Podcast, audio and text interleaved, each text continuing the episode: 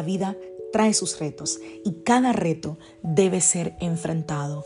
Cada día es diferente al anterior y para cada día necesitamos una palabra de Dios. Por eso el devocional de hoy es una palabra para ti, para cada día, porque Dios quiere hablarte hoy y lo va a hacer a través de su palabra. Por eso, escucha el devocional de hoy.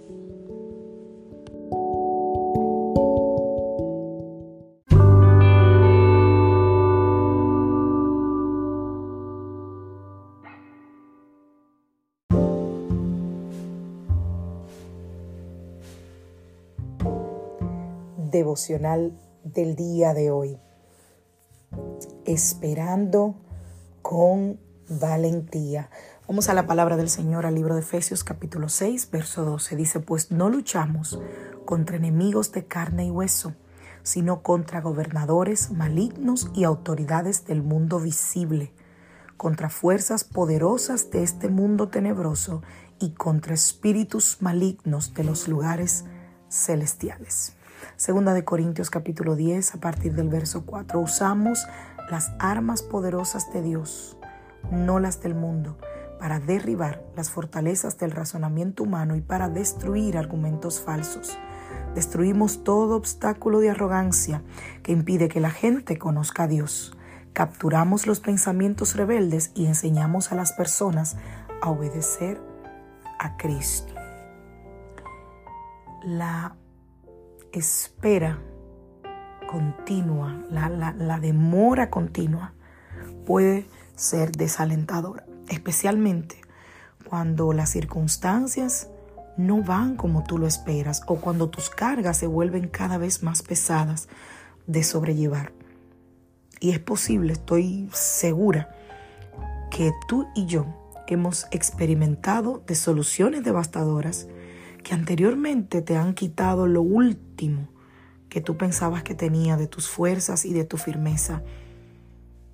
A veces pasan días, semanas, meses y hasta años sin ver una respuesta a nuestras oraciones. Hay enfermedades, hay dificultades financieras, hay conflictos, soledad, incertidumbre o cualquier otra necesidad que podamos tener. Y quizás llevas años, tiempo, batallando con eso. Y te has visto quizás tentado a caer en la desesperación y en hábitos que terminan siendo hábitos destructivos. Y es que no hay nada más desesperante que un periodo prolongado de espera. Y si sabré yo lo que te estoy diciendo. No hay nada que desespere más al ser humano que esperar por un largo tiempo. Pero sabes qué? Esto el Señor lo permite para que nosotros decidamos esperar en el Señor con valentía. Decidir. No es lo mismo esperar porque me toca que decidir esperar. Leí esta frase y te la quiero compartir, o este escrito que el atributo que nos posibilita soportar el sufrimiento, la oposición y los retos de la vida con una confianza firme e intrépida en la provisión y la protección de Dios es la valentía. Y ella es puesta a prueba en tus horas más oscuras y dolorosas. Uy, ay, ay, ay. Pastora, ¿qué es la valentía? La valentía es un estado mental vital para que un hijo de Dios triunfe. Cuando todo alrededor se ve desalentador, cuando no hay esperanza, cuando nosotros continuamos confiando en que el Padre está en completo control, estamos haciéndolo con valentía. No nos rendimos porque tenemos fe de que el Señor sigue siendo bueno y tiene planes maravillosos para nuestras vidas.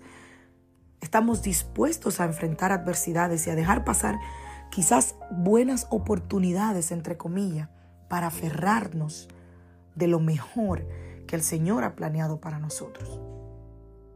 Y cómo tú permaneces encaminado en sus propósitos cuando todo parece oscuro y cuando no hay consuelo. Cómo tú puedes eh, eh, ser valiente aferrarte de la verdad de que Dios te cuidará y te sostendrá hasta el final? Bueno, yo creo tener algunas respuestas. Quiero recordarte esto, que puede ser la respuesta a esas preguntas. Primero, Dios está contigo. Ay, pastor, eso yo lo he escuchado muchas veces, eso ya yo me lo sé. No, no, no, no, pero hoy quiero que lo interiorices. Hoy quiero que te lo recuerdes a ti mismo, que digas tu nombre y digas, fulana, fulano, Dios está contigo. Él sabe exactamente dónde estás y qué estás enfrentando. Y Él está ahí, proveyéndote, protegiéndote a lo largo del camino. No hay nada que me dé más paz que saber que Dios está conmigo. La gente puede que te sientas solo, porque los seres humanos nos sentimos solos a veces, aún estando rodeados de gente. La gente puede estar ahí y te puede sentir solo, pero Dios está contigo.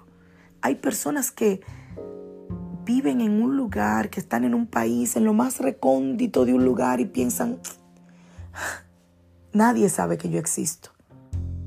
Dios está contigo. Número dos, él tiene un propósito importante para ti. El motivo de la adversidad es entrenarte para que tú seas un representante útil y efectivo de Dios. ¿Por qué?